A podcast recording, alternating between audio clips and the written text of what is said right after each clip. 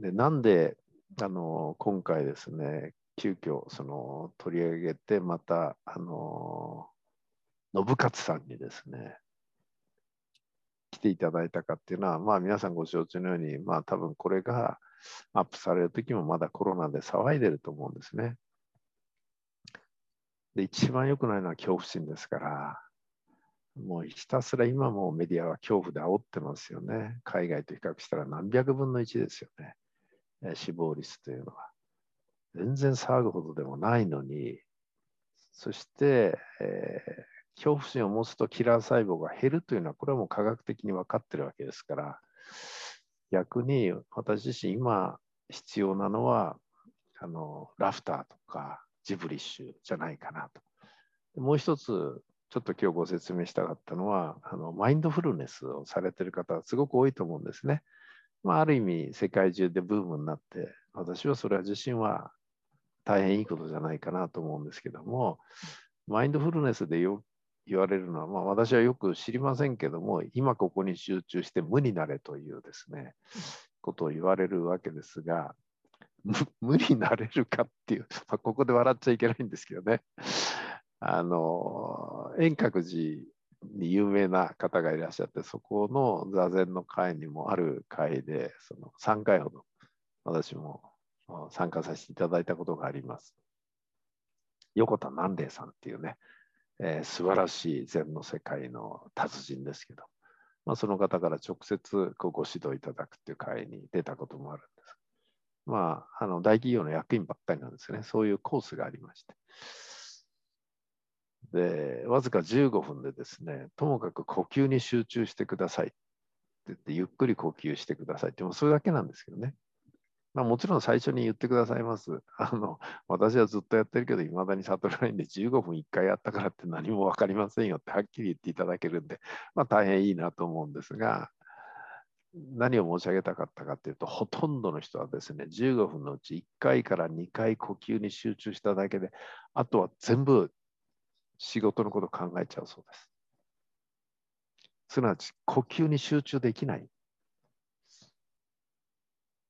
私自身はなんかそういうのが慣れてるせいかですね、1回の呼吸に、まあ、1分近くスーッと吐くだけでですね、時間をかけて、だから15分で17回ぐらいだったと思います、呼吸数っていうのはですね。まあ、そのくらいで、かつ集中できるんですけども、まあ、なかなかビジネスの世界でバリバリやってる人は難しいんですよね。で、マインドフルネスっていうのは、そこからその、まあ、自分自身のその意識を変えるというか、まあ、ある意味前頭葉を解放するっていうんですかね。だからあの、ジブリッシュというあのデタラメ語をやるとですね、信川さん、確か前頭葉の血流が弱、はい、低下するんですよね。はい。低下するってことはどういうことかって実は考えなくなるという理解でいいんですかね。はい、そうですね。で、実際やってみても、うん、考えるってことはもう並行して絶対できないので。できないんですよね。はい、ですから、その今回の対談の後で皆さんのいろんなそのこんないいことがありました、あんないいことがありましたっていうのを聞いてるうちにですね、見てるうちに、これはある意味マインドフルネスで無になれなくても、ジブリッシュっていうのは無になれるんだなと。考えなくて。その結果、あの体にも心にもいい影響を持たしてるなと。だからその今集中して無になれっていうのはまあほとんどできないわけですよね。凡人には。よほど鍛錬しないと僕はできないと思ってて。そうこうしてるうちにですね、私の知り合いで、今お茶飲んでますけども、あの、毎朝お寺に行ってお経を読んでるっていう人がいたんですよね。で、近いものがあるんじゃないかと、その方から。そのジブリッシュの話を聞いて、あのベラベラっていうこうデタラメ語を聞いたとき、なんか独協と同じ感覚に近いなというコメントをくれた人がいらっしゃるんですよね。あの、お名前を申し上げてよければお名前申し上げますけども、仮に F さんというふうに言っておきますですね、その方にちょっと今日お越しいただいたんで、まあ、そこら辺の思ったことについてちょっとざっくばらんに簡単にお話ししていただけますか。言います。あの、えっと、すいません。まず、お茶じゃなくて、焼酎を言われるに梅干しなんですね、これ。すいません。あの、ららしくていいですね。あのご存知の方は聞けばすぐわかると思いますね。お酒を飲みながらズームイゼルというね。はい。そうそう。で、あの、幹事さんが今、あの、僕に、あの、ちょっとこう、なんていうんですかね、僕が、あの、お話ししたことに興味を、関心を持っていただけ、いただいたのは、朝なんですね。今朝なんですよ。夜なんですよね。で、誘われた時にちょっと飲んじゃってるんですけどって言ったら、冷ませって言われたんですけど、いやいや、冷ましようもなくてですね、これは出ろって言われたら飲み続けるしかないと思って出てるんですけど、あの信勝さんすいません、笑ってくれます？申し訳ありません。ダメにしちゃったらすいませんね。あの、本当ごめんなさいね。あの、これ、カットでいいんで、ダメだったら、もう汗かいてるんですけど、あの、そうそう、お寺行ってるんですよ、こう見えて朝。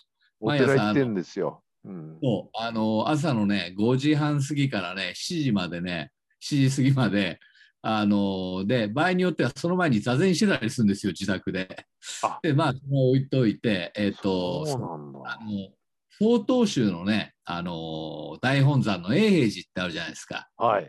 道元さんが開いたっていうね。いやもう本山ですよ。うん。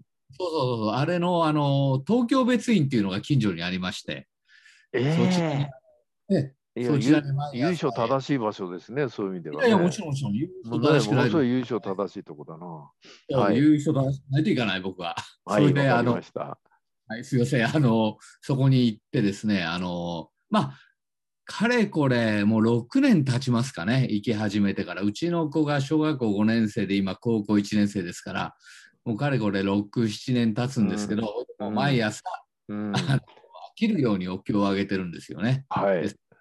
最初は分かんないですよ、もう。あの、お経の本をこういう蛇腹なやつあるじゃないですか。はいはい。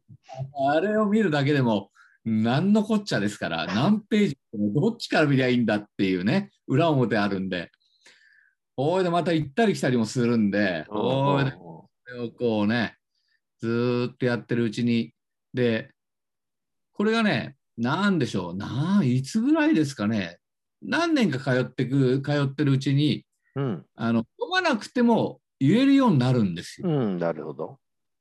で、意味は分かんないですよ。意味なんて分かんない。いや、本当本当本当意味なんて分かりやすい。でもき、読んで聞いてるうちに、で、あと、こう、あの、読まなくてもいいかなって、もう、教本開かなくてもいいなって思って読んでると、こう、ちょっと0.2、3秒後ぐらいに、こう、追いつけるようになるんです。ほうほで、それね、ややこしいんですよ、いっぱい。お経だけじゃないですから、あのーなんでしょう。えっと、仏教を始めたお釈迦様っていうのは六祖っていう六代目なんですね。で、うんその前、6人いるんですよ。あの、うん有名な。う。うんで、その架空の人なんだけど、大乗仏教の作った。で、そっから先、57人いるんです、とにかく。はい。はい。まで言うと。で、そんなのもう読めるし、もう漢字なんか見たこともないような漢字をやうん。るあるんですよ。うん。こんな漢字あんの？世の中にっていう感じがもうずーっと続いてるのをこう耳で覚えてどんどんどんどん読ん。で、うんで。お経もそうですしお経も見たことないような漢字をこんな漢字あんのなんていう漢字例えばなんでしょうね。まあいっぱいあるんですけどまあとにかくまあ見たことない。本当に言うときりがないぐらい今今でももう5つ5つ6つ軽く言える5つ3つってことないね。5つ6つ軽く言えるぐらいあのなんだろう見たことない漢字が山ほど言えるぐらいな、はい。なんだろうあのそういうのをこう読みながら、うんで、お経は耳で読みなさいって言うんですよね。うんうんで、そうすると、要するにこう耳で覚えて読むっていうのを続けて、で、そこから先、それから意味を知りなさいと。うん。で、書けるようになうんうん人に説明できるようになりなさいと。うん。で、そこからが、それが、それからが初めてお経が分かったことですよってっていうふうに言われるわけなんですけど、うん。で僕なんかはもうまだ6年ぐらいですから、もう耳で、耳で読めるようになってる、耳でそらんじられるようになってるっていうのが、まあ、関の山でずっとこう、ん、ですけど、で、一昨日ね、あの、幹事さんからこのあのジブリッシュの動画をいただいて、まあ、つらつら見てて、面白いなあ、こんな人いるんだ、ああ、ラフターヨガって知ってるわ、なんて思いながら、こう、うんうん見てたところ、今朝ほど、こう、あの、まあ、あるお経をあげながら、まあ、意味わからずあげてると、まあ、言えるわけですよ、意味はわからず。はい。で、言いながら、あ、これがラフターヨガじゃんと思うわけですよ。で、頭、ジブリッシュじゃんと思うわけですよ。頭の中にはないわけですから、うん。この言葉は。意味もわかんない。はい。ただ、そのじてるだけなんで。うんうん、でも、それ以外頭の中ないわけです。うん、で、でもその時に、これがジブリッシュじゃんって思っちゃってる俺がダメじゃんなって思ったりもするんだけど、そういうことでしょ？そうじゃダメじゃんって。で、またそこでこう、バーッと入っていくと、どんどんどんどんそうなっていくことが、いやいや、面白いですよね。つまり、そういうお経ってのは、やだからこう、耳で読みなさいって言ってる先達冊の話、それはね、なかなかね、こう、深いなっていうか、正しいなっていうか、なるほどな。要は、耳で読みなさいっていうのは感じなさいっていうことであって、頭で解釈するなってことですね、それはある意味。これでね、もう一つ余談で言うと、うん、あの今はもう春先のいい気候になったんで、はい、お堂をこうちょっとドアとか窓を開けて風を通すんですよね。まあ、うん、季節もいいんで。冬はね、閉じるんですよ。はい。閉じる。そうするとね、はい、あの、決まった、あの、下があるんですよ。下ってあの、呪文ですよね。うん、お経をあげた後、決まった下を、あの、うん、唱えるのが何回も繰り返すんですよ。お経をあげちゃその同じ下、お経をあげちゃっていうのをこう、繰り返すと、その下がね、上げてる時にね、こう、閉じ、締め切ってる冬の寒いと本土を締め切るんですけど、それを上げてるとね、ガーッとシンクロするんですよ。いい感じで。雲水が30人ぐらいいるんで。ああ、30人でやるとね、シンクロしますね。雲水が30人いて、あと、なんとも言えない響きになる、あれは。確かに。えっと、僧侶が10人ぐらいいて、僕みたいな、こうね、あの、近所から来てる人が4、5人いるんですけど、そうするとね、こう、いい感じでシンクロして、笛の音が聞こえるんですよ。これ人間人間の声しか出てないはずなのに笛の音が聞こえる。笛の音がふわーっと聞こえるんですよ。これはね、ほんとね、年に何度あるかな。ほんと一のなんですけど、ほんと美しくてですね。その時はもう行っちゃってますよね。あのなんていうかこうこっから上がこうふわーっとなあの今朝もそうですけどね。あの瞬間瞬間あるんですけどもうシュワーっとこうあのこの辺からこめかみから上がふわーっとなる感じが。岡津さんねこう今のフクロウさんの話っていうのはこうなんだろう。完全にその前頭葉を使ってない状態？になるんですかね、今のは。正確なことは分からないんですけれども、うん、自分自身がジブリッシュを通じて体感していることと、うん、まあ、シンクロというか同じ共通することだらけでした。うん、で結局やっぱ意味がないっていうところにその黒さんもおっしゃってたじゃないですか。ジブリッシュ話している、まあ、ジブリッシュの場合は、まあ、お経の場合は唱えながらたまにこう考えられる瞬間が、うん、さっきジブリッシュのこと考えちゃったみたいな感じでおっしゃってたと思うんですけどでも入っている時って無になっていると。いうその状態っていうのはジブリッシュを本当にこう話し続けている時は、えー、同じだなっていうことは、えー、感じました。ですあと最後の、うん、えー、この全員でこうハモっている時というか、うん、響きが、うんうん、あのある時あるじゃないですか。うん、で、フリッシュも同じようなことをできるんですよね。で、えっと、僕が特によくその頭がこうなる感じ、うんうん、えっと、できる場作りの一つのやり方が、ハミングからジブリッシュに持っていくやり方をほやって、い。こなんだ。れはちょっと自分でひらめいてやってみたところ、もあのできたっていう感じだったんですけど、あのハミングの響きをから、うーん、にゃわねわなみたいな感じで、うわーチベットみたいな感じがしましたね、今一瞬、うん響きが。みたいな感じですね。それをやっぱり何人かでやるとですね、うん。ぐわーってなるんですけど、やっぱり毎回じゃないんですよ。あの、年に数回って今おっしゃってたじゃないですか。あななるほど。何回かだけ、本当に一気に次元がこう上がるような、なるほどうわな。ーっていうのが何回かだけあるんですけど、まさになんかう宇宙というか、ちょっともう空間が変わるような体験っていうのがあって、なんかそれとも近いのかなとか、今ね、あの、最後に福郎さんの話聞いてて思ったのは、例えば合唱団があるじゃないですか。合唱団。あの、みんなで声を出して歌う。あれはもちろん声を出すっていうことによって、歌うってことによって、すごい深い呼吸になるっていうのと同時に、ハーモニーがものすごい綺麗なわけですよね。それで、あの、ハーモニーっていうのは結局あの時は完全に頭じゃなくて耳ですよね。だから頭を使わないで耳の感覚だけで何かを感じ取るっていうことが、ある意味脳を解放するのかなと、こう今お話聞いててですね。まあ、これは正しいかどうかわかんないですけど、だからやっぱり合唱団の中入って歌ってる人っていうのもやっぱりものすごくリフレッシュしたり、あと長生きの人が多いとか、健康な人が多いって言われるっていうのも、まあ一理あるのかなとかね。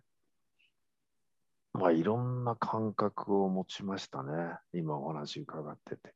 ただいずれにしても、一般的に現代の人はつ常に頭を回転しすぎさせてると。だから少し、で、止めるの難しいわけですよね。だけども、止めようとしないで止まるのがジブリッシュであり、ラフターヨガでありね。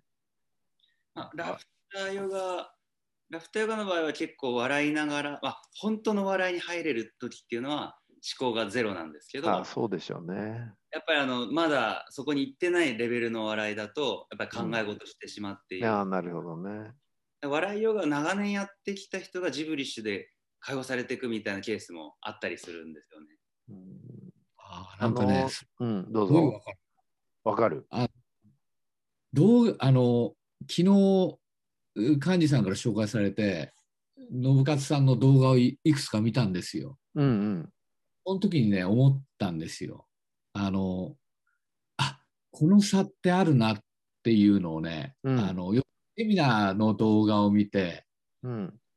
要するに何だろうなわかうまく言えないんですけど要するにあえっ、ととことん笑ってないなっていうのかななんていうのかなその差ってすごいあるなってわ分かったんですよねやってる人。で。お経をあげててもそうでうん。それ本当そうなんですよ。お経をあげててもそうでえっとなんかね微妙にあるんですよねそれ。うんあのえっと、なんでそう思うかっていうと、この3月、4月に、雲水、新しい雲水が30人ぐらい入ってくるんですよ。うん。で、今ちょうど1月、2月経ってて、ずいぶん変わってきてるんですよ、様子が雲水たちの。うん。でね、その感覚がね、すっごいあるんですよね。うまく言語化できないんですけど、ほいで、あの、なんでしょう、お経をあげてても、リラックスできてるか、リラックスできないかって、自分で分かるんですよね、感覚で。多分、笑ってても、それがあるんだと思うんですよ、絶対。なるほど。体感できてる、自分の中で、あの、なんつうんですかね、こう、ふっと気がつく瞬間があるはずなんですよ、絶対。で、そうするとね、変わるんですよね、人って。現れ方が。それね、雲水見てるとすっごい感じるんですよ。あー信勝さんね、今のふフクさん、あ、言っちゃった、フクさんの話は、どんな感じですか、今の話。わかる？なんか。あそうですね、まあ、笑いヨガでも、やっぱりただ笑うっていう時間があるんですよ。うん。でこれは、まあ、ラフターメディテーション、うん。まあ、笑い瞑想っていう、うん。えー一つのやり方でもあるんですけれども、うん。ただ笑うっていうことをやったときに、同じようなことが結構起きやすいかなとちょっと感じまして。うん。で、普通は、ただ笑うって言われても難しいよね。難しいですよね。でも、本当にそれに自分のものにできている人っていうのは、それがあのまあできるんですよね。できるし、できるし、そのたただ笑うっていう中にもやっぱ深さっていうか、あの段階があるなということを自分自身が体感してきました。ああ、それは今、フクロウさんの言われたのと全く同じだね。そのやっぱり深さがあるんだね。だからまだまだ僕も一生だから実生ですねもう追い深めていきたいと思ってるんですけど初めて笑い瞑想に触れた時っていうのは苦手だなとかうん。あのなんか違和感みたいなものを感じるわけですよ。あ僕さんね、そのジブリッシュやって、ほら、僕なんか突然ポンとやって、はあって言って、すぐベラベラってやっちゃうじゃない、最初から。はい。っていう人となかなかできない人との差っていうのは何なの、これは。いやもう幹事さんが最初おっしゃってた偏差値が一番。め ちゃくちゃ低いから。いやいいやいや偏差値高いじゃないですか。いや僕はい。僕僕はもう学生時代偏差値むちゃくちゃ低かったから、そういう意味でまあまはそ相関はあるんですよ。まああのキキムさんに近いぐらい勉強しなかったから。うん、まあまあ偏差値というかやっぱり偏差値というよりは考えすぎちゃうタイプ。そうですね、やっぱりそこに理由を求めるとか、なんでこれしなきゃいけないのかとか、何の意味があってとか、そういうのを考える人は、もう考える時点でもう顔も固まって、動かなくなっていく。顔が硬くなってんだもん、その瞬間で。でも、あの、信勝さん面白いんだけど、雲水見てると、うん。もう、あの、昔、昔って僕6年ぐらい、6年前ぐらいは、まあそこそこのり、なんか、なんていうのかな、今若いんです、とにかく。もうなんか高校出てきてる子もいっぱいいて。えー、そうなんだ。前は高校出て、大学、もうもう大卒の方が多かった感じなんだけどね、見たかった。まあ、高卒の多い感じなんですよ。中にはね、中卒の子もいるわけ、もう見見てると。へ17歳、16歳なんて子もいて、おー、すごいなーなんて、で、挨拶すると、まあ、なかなかたどたどたどしい挨拶なんか、おはようございますなんてたど、で、それが何ヶ月か経つと、ちゃんとした挨拶してくれるようになったりとか、あと、なんでしょう、さっきも言ったけど、一月経つとちょっと顔つき変わってきたり、1年経つとね、見違えるような感じになってるんですよ。ーなるんもうだ。来た時は、こいつ持たねえだろうと。いや、家がね、家が寺だったかもしんないけど、無理だお前はと。帰んなさいと言いたくなるようなこと。いっぱいいる本当にこんな僕でも。本当思うんですよ。だけども1年経つと、下の子を指導してるんですよ。先半年も経つとね。ああでもない、こうでもないって。これね、あの、不思議、人って成長するんだなっていうか、なんだろう。なんか、なんかどっかで吹っ切れるんでしょうね。信勝さんね、今の彼の話は、ラフターヨガのそのリーダー、ティーチャーも同じかもしれないね。ずっとやっているうちに、それこそ本当に吹っ切れたりして、一気にポッとこうステージがアップするっていうのがあるのかもしれないなっていうふうにね。あのまさに今、今日4日目なんですけれども、うんうん。後ろにいる方々は、この期間中に、まあ、その、やっぱり涙、笑うことで、まあ、深いところから涙が出てきて、うん。本当にもう表情変わっていくっていうのを、あの、見させていただくこともあったあったんですよね。で、やっうん。ぱり、その、期間、期間もですし、あと、まあ、5日間であったとしても、その中で、深い体験っていうか、なるほどね。それ、だからラフターヨガって言っても本当に誰が教えるかでもいや、もちろん違う。全然違うと思う。だって誰が教えるかの、その教える人の、簡単に言うとエネルギー空間だから、で最後はそのエネルギーが質を決めるんで、その文字化できる言葉じゃなくてね、それこそが本質ですから、だからそういう意味では、誰が教えるかっていうのはものすごくその大事で、その何が大事かっていうと、その人自身の出すエネルギー。もうちょっと言えば、そのいろんな指導をしてるときに説明したり、体を動かしたり、当然すると思うんだけど、実は黙って座ってるときとかね、黙って立ってるとき、黙ってそこにいるときに、どういうエネルギーを発してるかっていうね、実は僕はこれが真髄だと思ってるんですよ。だから、まあ、自分の持論でよく言うね、まあ、その話してる間は大したことないと。話さなくてもただ対峙しただけで相手が変わっていくっていうのが本物であると。いうことをね、えー、信勝さんにもお話したことあると思うんですけども、多分物事の本質ってそうで、だって人間の頭なんて知れてるから考えられることは。文字化できることだって知れてるわけですよ。本当に宇宙の砂浜の一粒の砂浜の一粒の砂ほども表現もできないし文字化もできないわけでだけど直感把握は全部を把握することっていうか感じることができるはずなんだよね。それはやっぱり感覚だしね。別に考えなくていいってことじゃないんだけどは考えて考えた上で突き抜けないとまあそこまではいかないのかなっていう気はするけども。うんだから、まあ、ちょっと話それちゃいましたけども、うんあの、情報とか知識を教えるのは別ね。うんそれはまた、あの、ちょっと違う。まあ、もちろんそれも誰が教えるかって大事なんだけど、でも、信勝ちゃんのやるような、そのラフターとかジブリッシュという世界になると、やっぱり、教える人が、醸し出すエネルギーっていうのがね、僕はものすごく大事になるんじゃないかな。ただ究極は、その教える側のレベルが上がったときに、ジブリッシュの学びの会に来たときも変わる。うん体調が悪かったのになぜか治るって人絶対出てくるから。あのうん？ありますね。あ、やっぱある。るか。あるんだ。始まる前から。いや、それがだから、初期の頃はなかったんですけど、あ、やっぱり。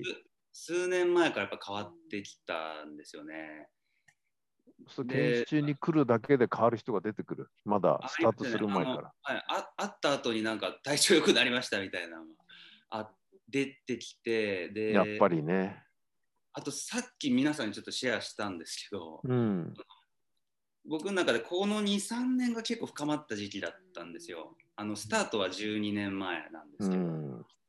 で何が起きたかっていうとですね、えーそれこそマインドフルネス瞑想のような瞑想の会に参加してた時にうん。横横になってたんですよ広いお堂みたいなところで。うん。で寝転がってたんですね全員。うん。そしたらあの横の人がなんかみんな静かなのに笑い出すんですよ。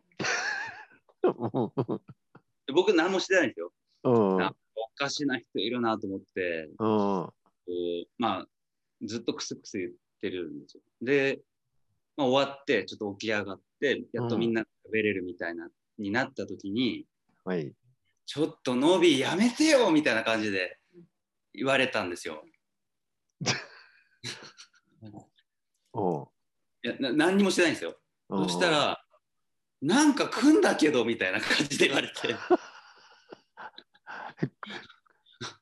すぐってたんでしょいやいやしてないしてんでしない。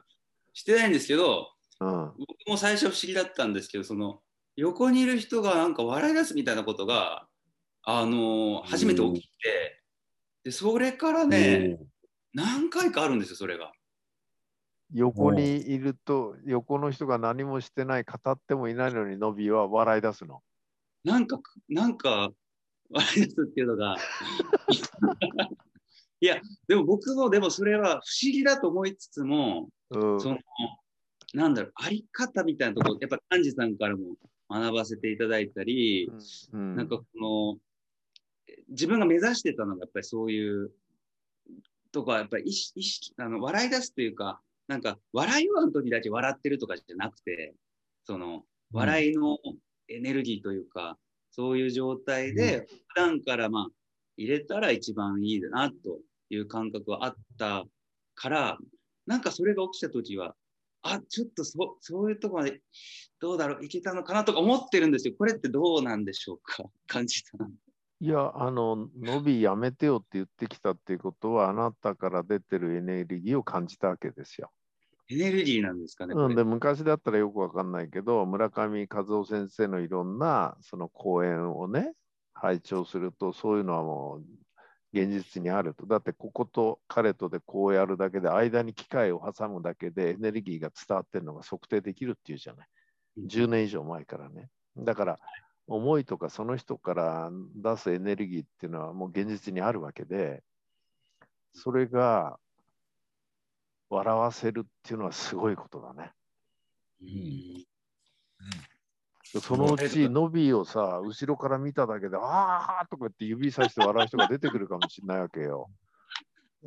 いやー、なんか、面白いね。なんか人生の楽しみが増えました。うんえー、1時間の予定がだいぶ過ぎちゃいましたけども、えー今日はこの辺りでですね、終えたいと思いますが、まあ、最後にですね、えー途中こう理解不能な話が出てきたらですね、もうそこは全部無視していただいて結構です。ただし、間違いなく、そのデタラメ語のジブリッシュというのをすると、考えなくなると。それが多分ものすごいその自分自身を解放することにつながるんだっていうことは事実じゃないかなと。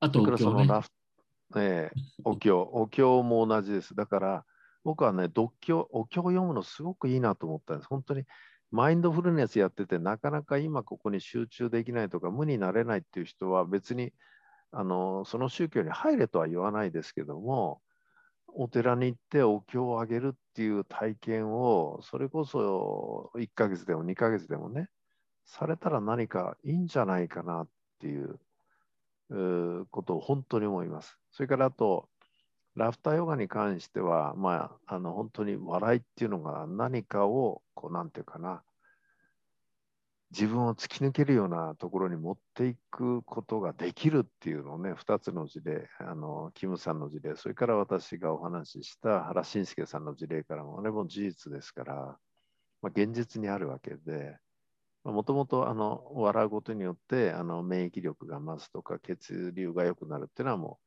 これ実はもう数十年前に科学的に証明されてますんで、えー疑う余地のないとこですけども、えーこの2つはですねやっぱ十分価値あるんじゃないかな。で、えーぜひですねあの大久保信和さん笑い総研株式会社笑い総研ホームページにですねあのジブリッシュ温度っていうのがあります。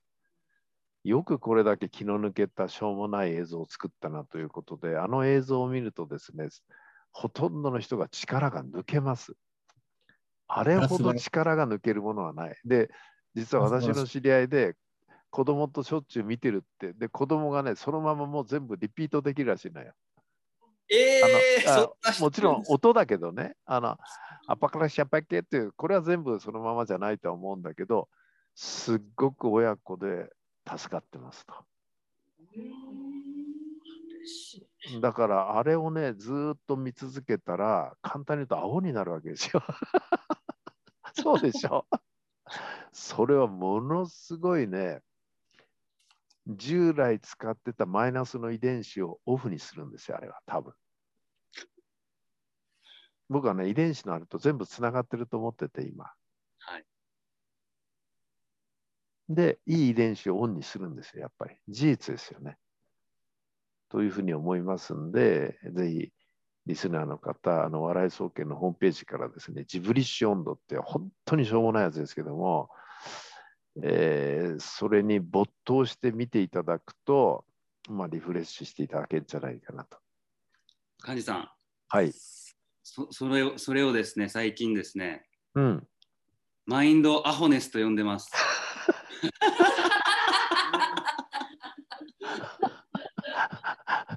ねで、まあ残念ですけど、今、そのね、あの、ノビーのやってるワークショップに参加されてる方って、やっぱ全部女性なんですよね。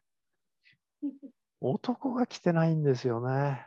それは僕はちょっと残念ながら、やっぱりビジネスの世界でそれなりに活躍してるリーダー、幹部クラスがそういうところに自ら足を運ぶようになったとき、本当に時代は変わっていくのかなということで、まあ、ぜひ、あの、もしこれを聞かれてる方いらっしゃいましたらですね、あのネットで彼のホームページ見ればまたワークショップの案内も出てると思いますし、えーほんまかいなってんで、もう疑っていただいて全然構わないんで、まあ、足を運んでいただいて、百分は一見にしかずというよりは、体験していただくのもいいかなということで、えー個人的にはこのコロナの時代ですね、本当に必須不可欠なことじゃないかなという思いが強かったので、まあ、ちょっと連続してどうしても取り上げたいということで、急遽また、えーご登壇いただきましたということで、えーどうも今日の出演の皆様、ありがとうございました。